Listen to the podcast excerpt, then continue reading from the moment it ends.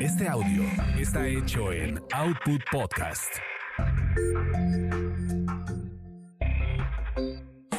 Quizá hablemos de ti. Quizá hablemos de ti. El podcast de espectáculos sin censura. Con chismes serios de las estrellas y uno que otro estrellado. Con Gil Barrera, Joel Farrilli, Ivonne de los Ríos, Ernesto Buitrón y Carlos H. Mendoza. Hola, hola, ¿cómo están? Qué gusto saludarlos. Bienvenidos a Quizá Hablemos de Ti, un podcast de espectáculos, chismes y algo más. Hoy el señor Joel Farrilli.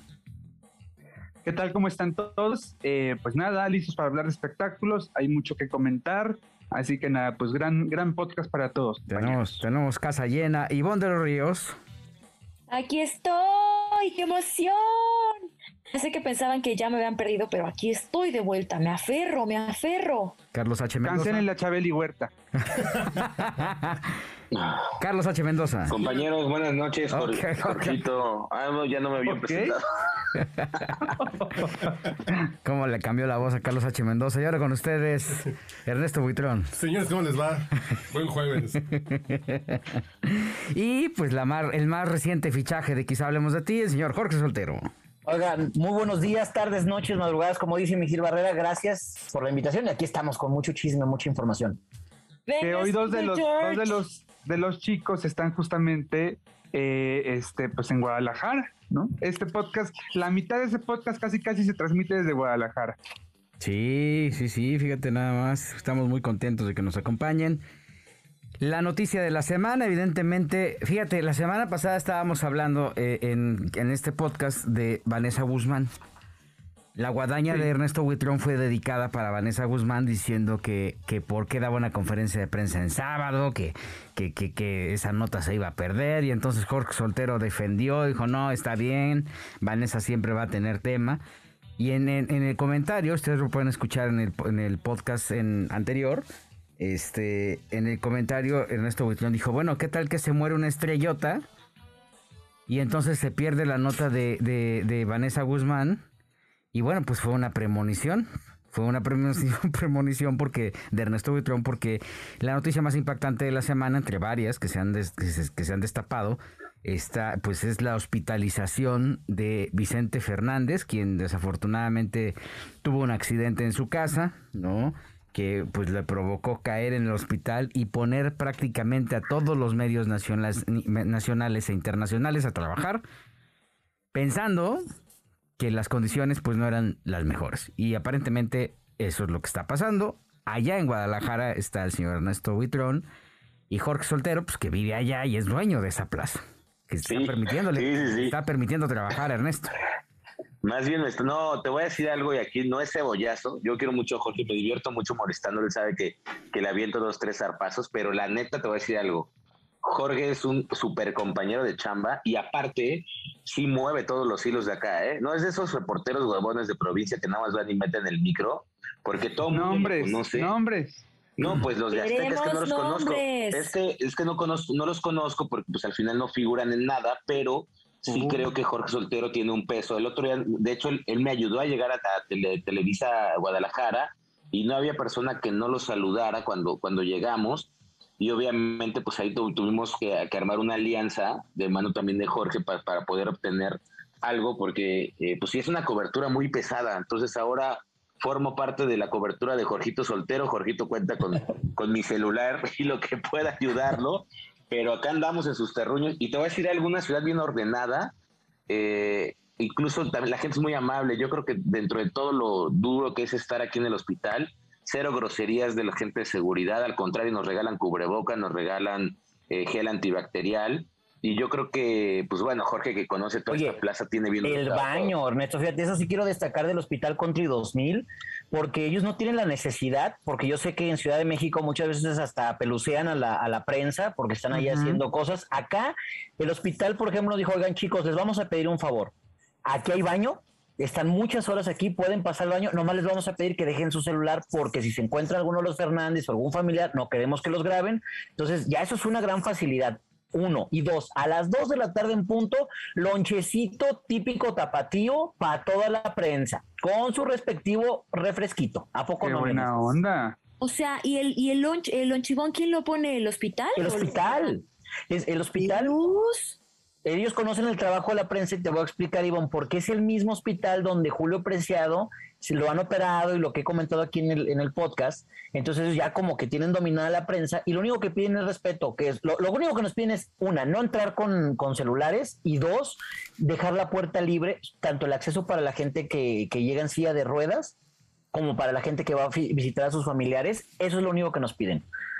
No nos dicen así, quítense, váyanse, hasta nos ponen sillitas. O sea, eso sí quiero destacar del Hospital Country 2000 acá en Guadalajara, porque es un trato de verdad a la prensa muy digno. Órale, pues qué buena onda, ¿no? Porque sí, aquí vas al Ángeles y hasta te patean. Uy, no. El de seguridad te, te escupe, ¿no? Sí, sí, sí, sí. sí, te- Jorge, Lo mínimo toda- te mandan a dos policías y te sacan del estacionamiento, ¿no? Exacto. lo mínimo. Sí. Aquí ha habido como algunas invasiones al estacionamiento, pero aún así la gente de seguridad es muy discreta, cero groserías.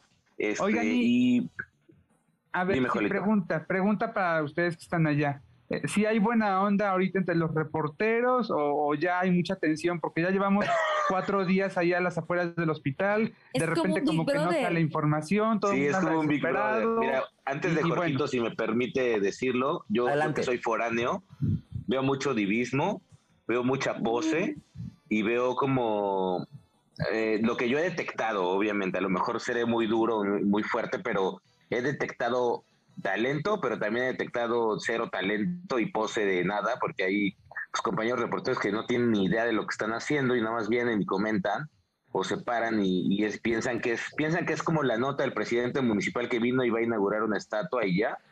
Hay unos que yo personalmente le dijo, le he dicho, sabes que te felicito porque he visto tus enlaces, sobre todo eh, dos o tres chavos que, que he visto en algunos otros canales, pero sí creo yo que hay como ¿A quién? mucha... ¿A quién felicitas? A ver, ¿a quién felicitas? Es que tampoco los conozco. Es un chavo que está haciendo los enlaces no, para pues, Azteca, que incluso antes de, incluso antes de eso estaba haciéndolo para Venga la Alegría. Ah, qué Kevin bien Casillas. Exacto. Tipazo. sí, Tiene- es un tipazo, chavito trabajador. De lo más destacado, ¿eh? Sí, de la a decir nueva una cosa. Te voy a decir por qué hablo de él. Kevin Casillas fue un chavo que estuvo mucho tiempo aquí en XFM en Guadalajara y, estaba ahí, ya sabes, el chavo que estaba en la camioneta, el chavo que, que cargaba las bolsas, el chavo que hacía todo ahí en Nexa. Hubo un cambio de dirección y me lo pelucearon. Como que ya no tenía cabida ahí. Y Charbel Curi, que es el director de Azteca Espectáculos acá en Guadalajara, le dijo, vente acá conmigo. Y el chavito, mira, cobertura como esta, el chavo llega a las 8, 7 de la mañana y se va 7, 10 de la noche. Manda sus enlaces, manda sus notas, muy bien portado. La verdad, Kevin Casillas, mis respetos. Esos, de esos reporteros, Joel, que ya tenía mucho tiempo que no veía con esta garra, pues, de, de, de Sí, querer sí. estar en el medio. Se la nota, verdad. se nota. Sí. Ok, y entonces él, se- él se va a llevar el, el premio del reportero de, del- del- de la cobertura de... Yo, yo nada más le critico una cosa. El, el día lunes en su primer enlace en Ventaneando, este, eh, de pronto se dirige a, a, a Pati Chapoy, se dirige como Pati, ¿no? Así, Pati, pues fíjate que estamos aquí. No, así no, por respete. Ya al día siguiente ya fue señora, por supuesto. Eh, novatada. Es que, Pero, ¿sabes qué? Jolito, pero, pero tampoco estamos en una escuela militar, tampoco seas tan duro, o sea, no estamos, no estamos Yo ahí sé, hablando con sé, el yo sé, general, pero- Jolito, porque Pero regularmente el- los reporteros, cuando hacen los enlaces en Ventaneando, no se dirigen a Pati como Pati, ¿no? Bueno, pero es que- parte del equipo. Es, es No, como pero- que yo le hablo a Joelito, yo le hablo a Jorge y pues, gente de trayectoria, gente muy mayor, pues me dirijo a ustedes como Jorge y como Joelito, no, no les digo don Jorge o don Joelito. Pero después de Gil. los 70 años. Regularmente le dicen señora. No, pero tienes razón, Joel. Mira, él me lo platicó porque dice que ya tenía muchos enlaces para Venga la Alegría previamente, no por esta cobertura, sino por otras, y que ya lo tenía Sí. como bien dominado. El problema fue que le dijeron, también lo va a hacer para Ventaneando, que también, ojo, hay que, hay que darle el crédito a Ventaneando que ellos mandaron a Germán Wynn. Y Sí, él claro. podía haber hecho el enlace, pero decidió ventaneando que el enlace lo hiciera el corresponsal Kevin, porque era el que todos los días ha estado ahí de principio a fin. Y también eso hay que aplaudirlo, Joel, la verdad. Germán Y Wynn, me dijo, Ge- Germán me dijo que cuando llegó, o sea, que cuando llegó al enlace le dijeron, ah, también toca ventaneando. Entonces se puso muy nervioso, pues que obviamente es ventaneando, ¿no? No, lo ha hecho muy bien, ¿eh? Esta semana y además lo veo mejor cada día a Kevin. Germán Sí, es no. muy buen reportero, ¿no? También. Sí, sí, sí, Sí, pero claro. regularmente Gil, por ejemplo, acá hay otro corresponsal que es Alejandro Martínez, pero ahorita está en cuarentena porque su familia, de aquí le mandamos un abrazo, de, de cuatro integrantes, tres este, dieron positivo a COVID, entonces por obvias razones no puede estar en la cobertura, él está en cuarentena, entonces mandaron a Germán Wink, pero no le costaba nada Ventaneando decir, oye, pues si ya estamos pagando el- la transmisión, pues que lo Que haga, lo haga nuestro, reportero Claro. y le dieron el, el peso a, a Kevin y eso me gustó. Oigan, pero yo sí lo que les quería hablar ahorita de la cobertura, porque mucha gente no sabe qué fue lo que pasó. Según palabras de Vicente Fernández Jr., estaba don Vicente en su recámara acompañado de doña Cuquita y de repente como que se resbaló algo y se golpea las cervicales con la punta del buró. Entonces ahí queda tirado en el piso. Obviamente doña Cuquita se espanta, mandan Claro. llamar a, a los paramédicos, llega la ambulancia, se lo llevan. Estuvo todo el fin de semana. Se habla de que fue a las 3 de la mañana del sábado. No, ¿cuándo te dije, Gil? Desde el viernes te comenté, ¿verdad? El viernes en la noche. Ujú, ujú, y el viernes Sí, yo el viernes en la noche me enteré y le comenté a Gil, le dije, pero hay que ser mesurados en la información porque dije, si decimos que algo pasó, mañana va a estar todos los medios. Y literal, el lunes se confirma y ya sabes, todos los medios estaban acá Claro. con, con flies y todo. Entonces, lo primero es eso. Letita y todo. Exacto. Luego ya, lo operan y entonces se- llama, eh, el diagnóstico hasta el momento es grave, pero estable. Entonces quiere decir que, que no es una gravedad de que don Vicente se vaya a morir mañana porque alguno de sus órganos ya no funcione. Todo está en perfectas condiciones, pero es una operación en la columna, Joel. O sea, ¿sabes lo complicado que es esto y la inflamación y todo? Entonces están pidiendo los doctores cinco días que se cumplen el día de mañana para ya dar un diagnóstico si la operación funcionó, si van a necesitar un traslado a otro hospital, si van a someter a una segunda intervención quirúrgica. Eso es lo que se está esperando. Entonces mañana es un día decisivo en esta cobertura. Pues mañana y pasado y pasado, ¿no? O sea, porque hasta que no salga don Vicente no se va a saber cuál es la evolución. Y tener una, Es que se para una trata- caída con ese riesgo o, o con esas de esas dimensiones y esos golpes que se dio, pues la verdad es que no vamos a tener información de Vicente de, este, de, de un día para otro, ¿no? Aquí obviamente había mucha incertidumbre porque no había una, un planteamiento claro de cuál era el estado de salud, si estaba intubado, si estaba en coma, en coma inducido, que fueron de las versiones que se llegaron a, a, a, a- a- a- decir. ¿no? Sí, entonces creo que al final este pues este eh, eh, la falta de información este provocó este es- este, tema y además eh, este pues tiene 81 años don Vicente entonces te dicen se cayó pues Y sobrepeso, Gil, imagínate, no sé cuánto pese don Vicente, pero, pero ya está bastante pesado y imagínate el golpe. Y además a los Fernández no les gusta dar información. Han tenido que dar información para tratar de, de contener un poco lo- a los medios, pero es impresionante que una familia tan importante no tenga una persona dedicada ¿Cómo a la urge, eh? comunicación. Les urge, Joel, les urge. Aquí como se extraña a Carlos de la Torre, ex manager de, de Alejandro Fernández y a Corina Schenkel. A Corina, claro. Exacto, que siempre, mira, ya no nos peleaban, pero por lo menos, eh, este, como que ahí la información como que sí fluía un poquito. Y entonces todos los medios, no sabes el terror que es la cobertura, porque, como decía hace rato, en la mañana llegó un sacerdote y entonces todo de, ya se va a morir don Vicente, y a mí ya me dijeron que se va a morir, y el sacerdote fue otra cosa, porque es un hospital COVID, entonces hay que, hay que entender que va gente, obviamente pide los santos óleos para sus familiares, y a los dos minutos de que entró el padre, llegó una ambulancia con un- una persona que falleció ahí en la puerta enfrente de todos los reporteros, y llegaron todas las cámaras a grabarlo, obviamente los familiares destrozados en ese momento pidieron... Ay, no manches, no hagan eso. Imagínate nada más, así Oye, esto. respeto, tantita madre. Tal cual, o sea, Oye, Iván, ¿tú cómo has visto la- todo este tema de Vicente? Pues yo que soy es- eh, externa, por decirlo de una forma, que no soy este, que no estoy en Guadalajara, my love, que no estoy con toda la información todo el tiempo, sí es muy fatalista. O sea, como, como una seguidora de, de- de Vicente Fernández, sí me parece que es muy fatalista y que sí es, ya lo intubaron. Eh, eh, tiene, tiene este 81 años. Bueno, lo- creo que hasta escuché que seguramente el buró era súper grueso. O sea, ¿de dónde sacan que el buró es grueso? O sea, ¿quién les dijo? Sí, no, espérate, yo escuché, no, rústicos. no sé allá, allá en Guadalajara, pero yo escuché que don Vicente eh, se había, que el accidente había sido porque don Vicente se había puesto a hacer sentadillas. No más, no, pues no. Así. No, no, no. A las 7 de Pero la mañana. Sí, claro. Se llegó a especular que estaba en el mañanero también. Con Ya, no estés ¿Con Broso? bien Con doña pesado. Coquita. Pues que estaba ahí eh, pegándole ahí el salto del, salto del oye. tigre. Estaba brincando desde el ropero. Desde la Ah, tercera porque eso sí, todavía. Ah, este, toda la información. Don Vicente, cuando tiene oportunidad en las entrevistas, recalca mucho que él todavía está en condiciones para esas Sí. cosas. Exacto. exacto. Entonces, ¿tú crees que sí fue lo que ocurrió, Joelito? Ah, no, no, no, no, no, eso sí, quién sabe, ¿no? No sé. Pero a las Esa 6 de la mañana no me parece que esté mal y si puede, pues que envidia, pero O sea, lo que están diciendo es que se aventó el, tra- el, el salto del tigre de Bengala Sí. desde el ropero. Eso es lo que están diciendo, ¿verdad? Cayó al revés. Ah, Se hizo así como, como así. Ah,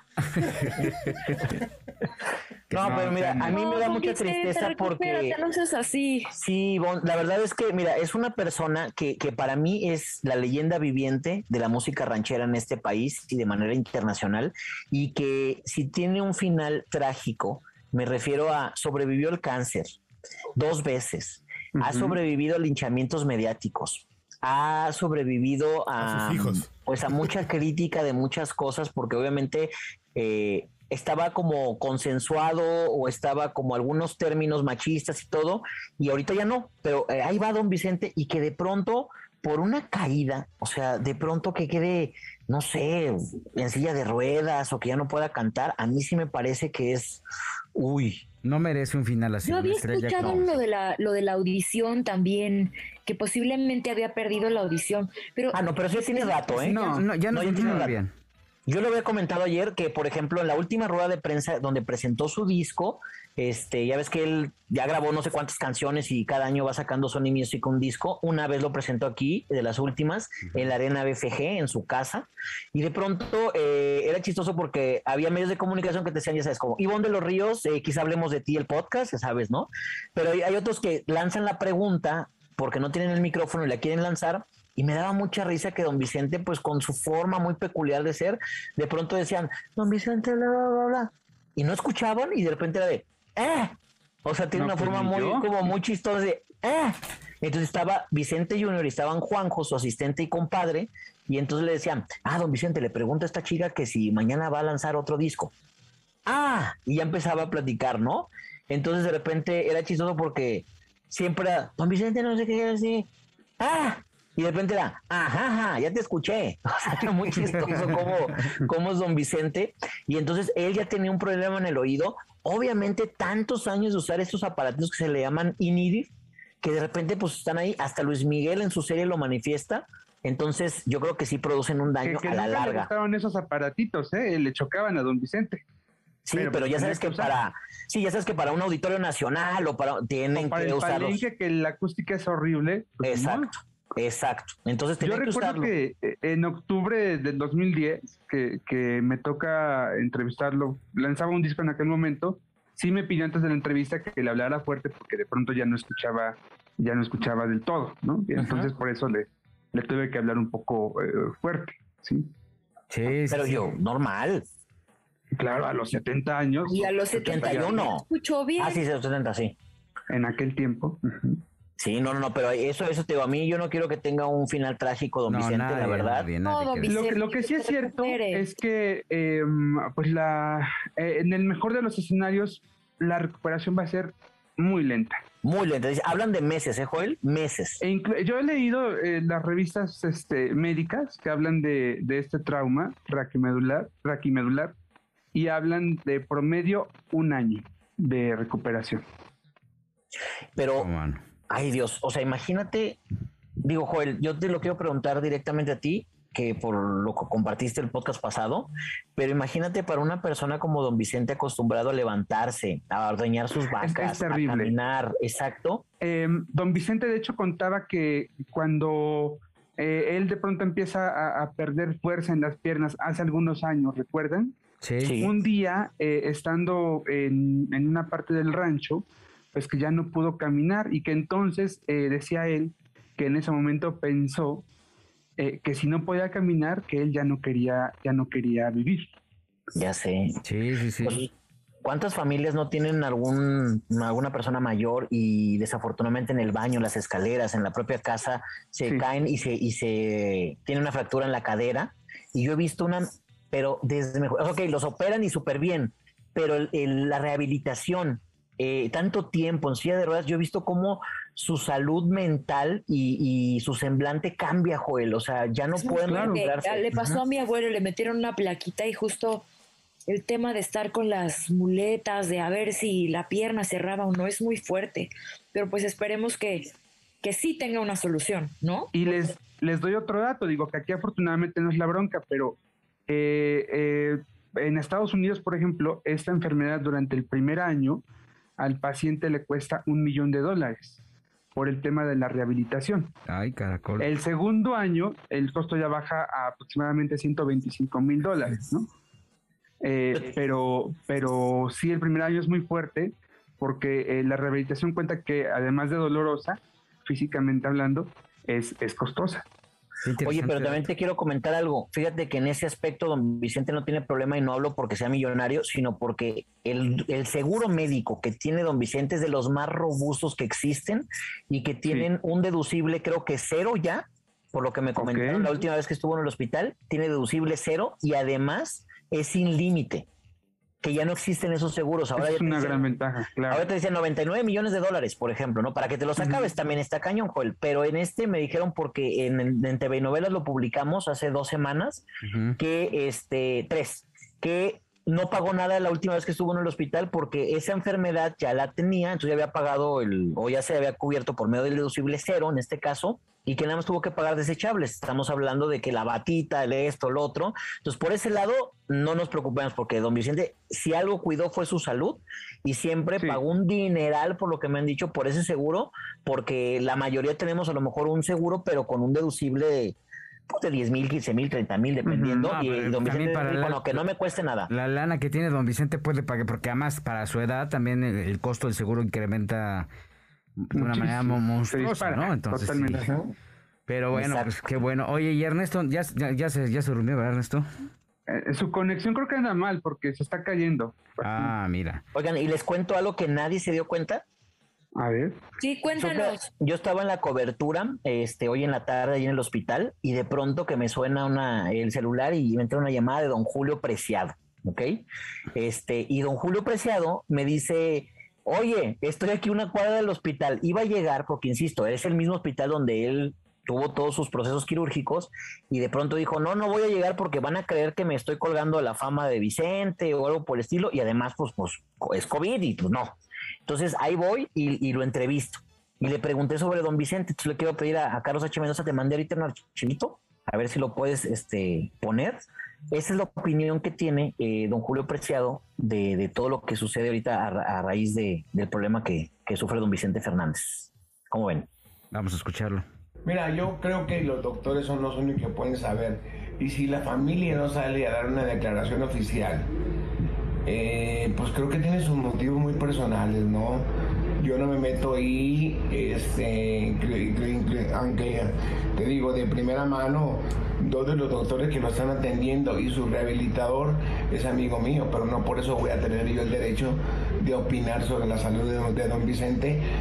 Eh, pero creo yo, y a lo que me dicen los, médicos, va a salir adelante. Sí, va a salir adelante. Él es una persona muy fuerte es una persona muy, muy, muy positiva. Eh, me dice mi rehabilitador que está respondiendo de manera muy bien. Digo, porque, porque fue mi mismo rehabilitador que tuve cuando, cuando tuve mi problema. Así que Pablo es el rehabilitador que tiene Don B. Y me tocó, me, me, lo topé, me preguntó que cómo iba, me vio muy delgado y me felicitó.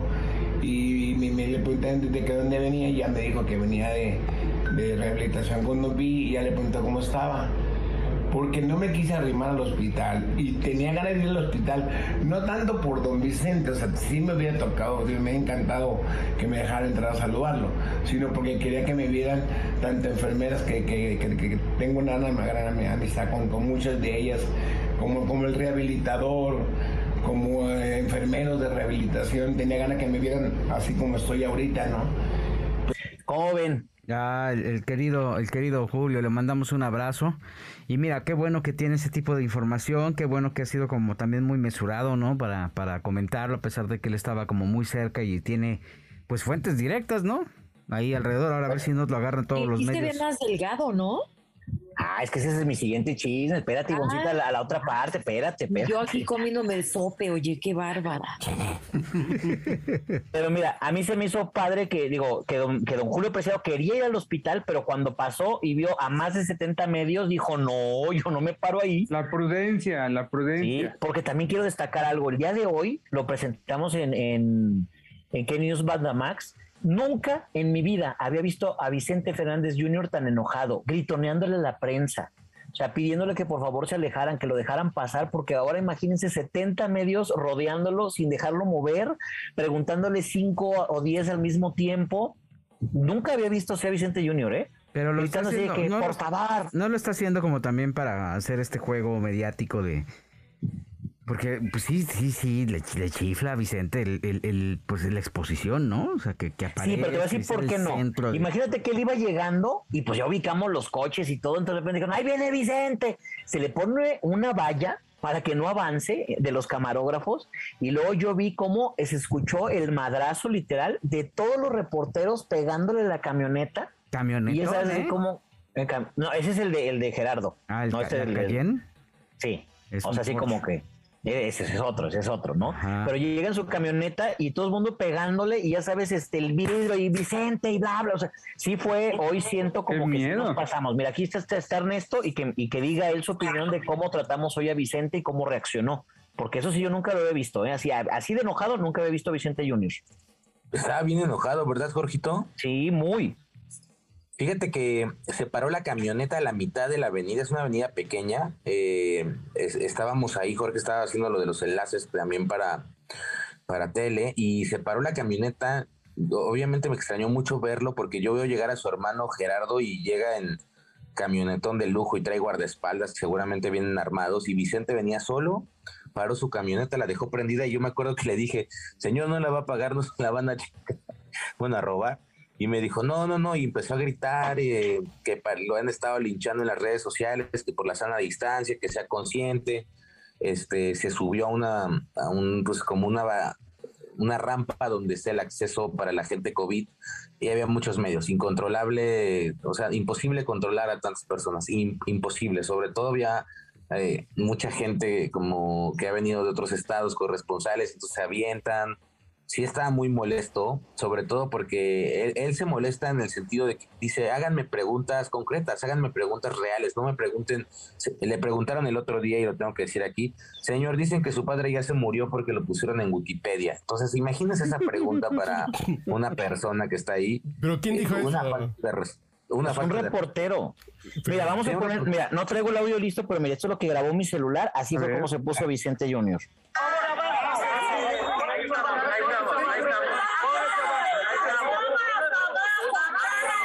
Si no, no me voy a mover. Me voy a subir al carro. Gracias. Gracias. Gracias. Gracias. Así no se puede. Muchas gracias. Así no se puede. ¿Cómo ven, compañeros? Oye, pues estaba enojadito. Tienes razón, por supuesto, pero también eh, creo que es importante que eh, la familia Fernández reflexione de, la, eh, de, del- los canales de comunicación que están utilizando con la prensa. Tienes toda Yo, la yo recuerdo, por ejemplo, mi querido Gil, tú no, no, no, no lo olvidarás seguramente, en el caso de don Antonio Aguilar, que don Antonio estuvo eh, con una agonía de tres semanas, y entonces lo que eh, muy inteligentemente la familia Aguilar hizo fue organizar conferencias todos los días, incluso eh, durante los últimos días de don Antonio eran dos veces al día las conferencias. Sí. Muchas veces no había nada nuevo que reportar y te lo decían así. ¿Sabes? ¿Saben qué? Los doctores te decían, no hay novedades respecto a la última conferencia, pero eh, estamos este, abiertos a sus preguntas. Y entonces, aunque no había cosa que reportar nueva, pero sí había muchas cosas que preguntar, eh, y, y bueno, pues se hacía, ¿no? Es que, ¿sabes Eso dio- qué? Eh, Adelante, Perdón, dime, dime. perdón, yo creo que también, o sea, lo que, lo que decíamos hace un momento. Eh, la familia Fernández sabe perfecta. eh, per- tiene que entender que necesita forzosamente un- un- una una persona que le sepa hacer el control de crisis, que sepa que ya que ya eh, tenga como claramente instaurado en qué momento van a dar este a conocer cuál es el Que estado de conozca salud, los medios. que sepa cómo se mueven, que tengan al menos pues este las reglas básicas de la redacción, porque lo que han estado subiendo los comunicados son un desastre en cuanto a su construcción gramatical y creo que ellos no pues ahí se nota pues que no quieren invertirle, ¿no? O sea, porque ¿Quién pues, pudieron haberse agarrado un freelance y decir, bueno, pues a ver, te voy a dar esto. O si realmente tiene una agencia lo suficientemente sólida que no que demostrarle, por ejemplo, que con Alejandro Fernández, la agencia en la que está, pues no solamente lo quiere para que est- esté eh, este, llevándoles dinero, ¿no? Porque es lo- que hace, ¿no? O sea, aquí tendría que haber un respaldo de, de, de, un- de conocedores. Y sí, como dijeron al principio, cuánto se extraña a Carlos de la Torre y a Corina que ellos hubieran tomado el control de inmediato de los medios y saben cómo comunicarlo y qué hacerlo. Es más, hasta hubieran puesto unas vallas ahí para evitar este pues este tipo de encontronazos y no estar exhibiendo a Vicente porque el único que va a quedar mal es Vicente Chico, ¿no? O sea, al final va a ser el villano cuando ellos tienen una preocupación mucho más eh, desgastante que es la salud de su padre. O sea, arriba no está Vicente Fernández la estrella. O sí está Vicente Fernández la estrella para los medios, pero para la familia Fernández está el pilar de esa familia. Claro. Entonces, el dolor que deben de sentir como hijos al ver que su papá va a pasar, está comenzando el proceso de la debacle, porque al final eso es lo que va a pasar al no poder cantar, al no poder levantarse, toda la rehabilitación, eh, si llega y se presenta un tema de discapacidad, o sea, todo eso, todo eso es un, un nubarrón tremendo que, que, que al que le tienen que estar poniendo la atención y entonces pensar en una persona que se va a encargar de estar bajando la información correctamente, dándole los, eh, los enfoques necesarios, porque además este lo más lamentable es que yo veo los chats de los reporteros en donde dicen, no, es que tal influencer o tal youtuber ya lo dio por muerto. Entonces, dices, por Dios, la fuente, eh, la falta de preparación, la falta de cultura que tienen varios compañeros reporteros que están acostumbrados a hacer otro tipo de coberturas, piensan que es Lin May, ¿no? Y entonces esto eh, empieza a deformarse y ese rumorcito sin fundamento llega y de repente ya, ya con esta práctica que tienen algunos medios de retomar las notas, de levantarlas, porque que así les, porque les pagan a destajo por subir todas las notas por, habidas por haber en cualquiera, en, en- varios medios digitales. Y entonces toda esta estructura se, descompone y te encuentras pues este borregazos tremendos, eh, la desinformación, esta, eh, el hecho de que saquen de sus casillas a Vicente Junior, o sea, lo que está pasando con Gerardo Fernández, ¿no? Que al final está quedando como un déspota, ¿no? Aunque su comportamiento siempre ha sido el de un hombre introvertido que no le gusta hablar con los medios de comunicación, ¿no? Entonces, creo, y todo por ahorrarse una lana y no invertirle a un trabajo de, de relaciones públicas igual. O por soberbia, Gil, de decir, no queremos dar información. Simplemente. Pero es que, Cuando el- insisto, Pero más bien- lo sí, que más están, bien están pasando por un proceso sumamente doloroso, ¿eh? O sea, digo, yo lo veo desde esa perspectiva, porque no creo que estén pues este frotándose las manos porque diciendo, pues, ay, ya, ya se va a morir mi papá, ya vamos a ganar mucha lana. No, pues está su papá ahí tum- tumbado, ¿no? Sí, Mijil, pero estamos hablando que son una de las familias más importantes del espectáculo y eso se debió de haber hablado. Así como se habla de un testamento, así como se habla de un seguro de gastos médicos, que en algún momento se tuvo que tomar la decisión en familia. Pero es un O sea, accidente, creo- porque aquí no, o sea, no, no hay tiempo, no, no hay tiempo para frivolizarlo. O sea, No, no, no, pero yo no digo que lo frivolicen, pero siempre, siempre los Fernández, tú sabes que la comunicación con Alejandro, con Vicente, va y viene, eso es a lo que me refiero. Llevamos ya varios episodios, perdón, varias crisis eh, eh, mediáticas eh, en las que pues, los Fernández siempre actúan muy tarde, me parece, ¿no? Hay un problema ahí y, ellos han este, hecho caso omiso a- a esos huecos que quedan, ¿no?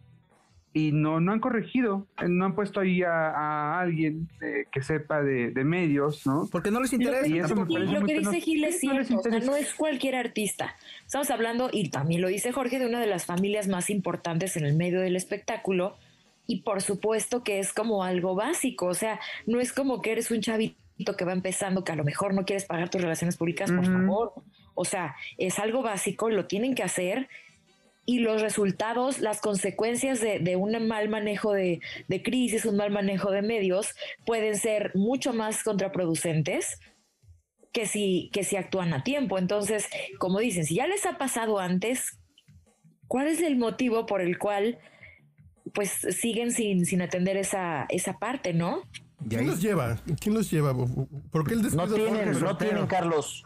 No, no, es que te voy a explicar. Eh, don Vicente Fernández, él llevaba como sus relaciones públicas, donde prácticamente tú le tocabas la puerta al camerino y le decías a Juanjo, su asistente, oye, estamos aquí, no sé, la oreja, ventaneando, televisa espectáculos. Y entonces, ah, espérame, te cerraban la puerta y todos pasábamos. No me deja Joel, mentir, ¿sí no? y cuando se retira, pues obviamente ya como que esa relación, pues como que se fractura, pero también hay que reconocer algo, Carlos. Mi trabajo en TV y novelas hace 15 años comenzó con Gil Barrera y fue precisamente para cuidar la, fuente de los Fernández. O sea, esa fue eh, la, forma en la que se fundó la, oficina de TV y novelas acá en Guadalajara.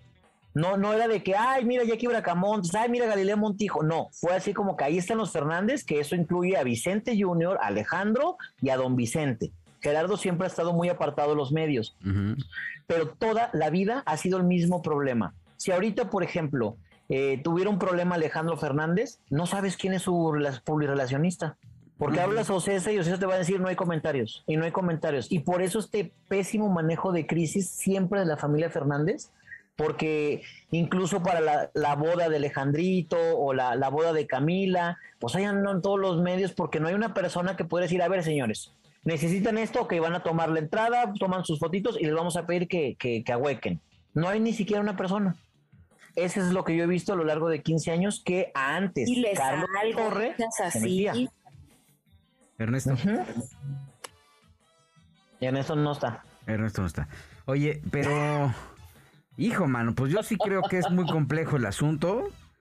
Eh, creo que es importantísimo que, se vayan cerrando cada vez más los filtros eh, para que, o sea, que profesionalicen el mensaje para que no tengan este desgaste innecesario, porque creo que no lo merece don Vicente Fernández. O sea, una figura de este calibre no merece tener un final así, no merece que que fuera Vicente Chico se esté peleando con los medios, por, porque además también no va a decir nada. El tema de condicionar las preguntas, de decir, pero pues no me pregunten tonterías, pues, pues sí, o sea, también, digo, eh, apelar al sentido común de los, de los reporteros y no exhibirlos, ¿no?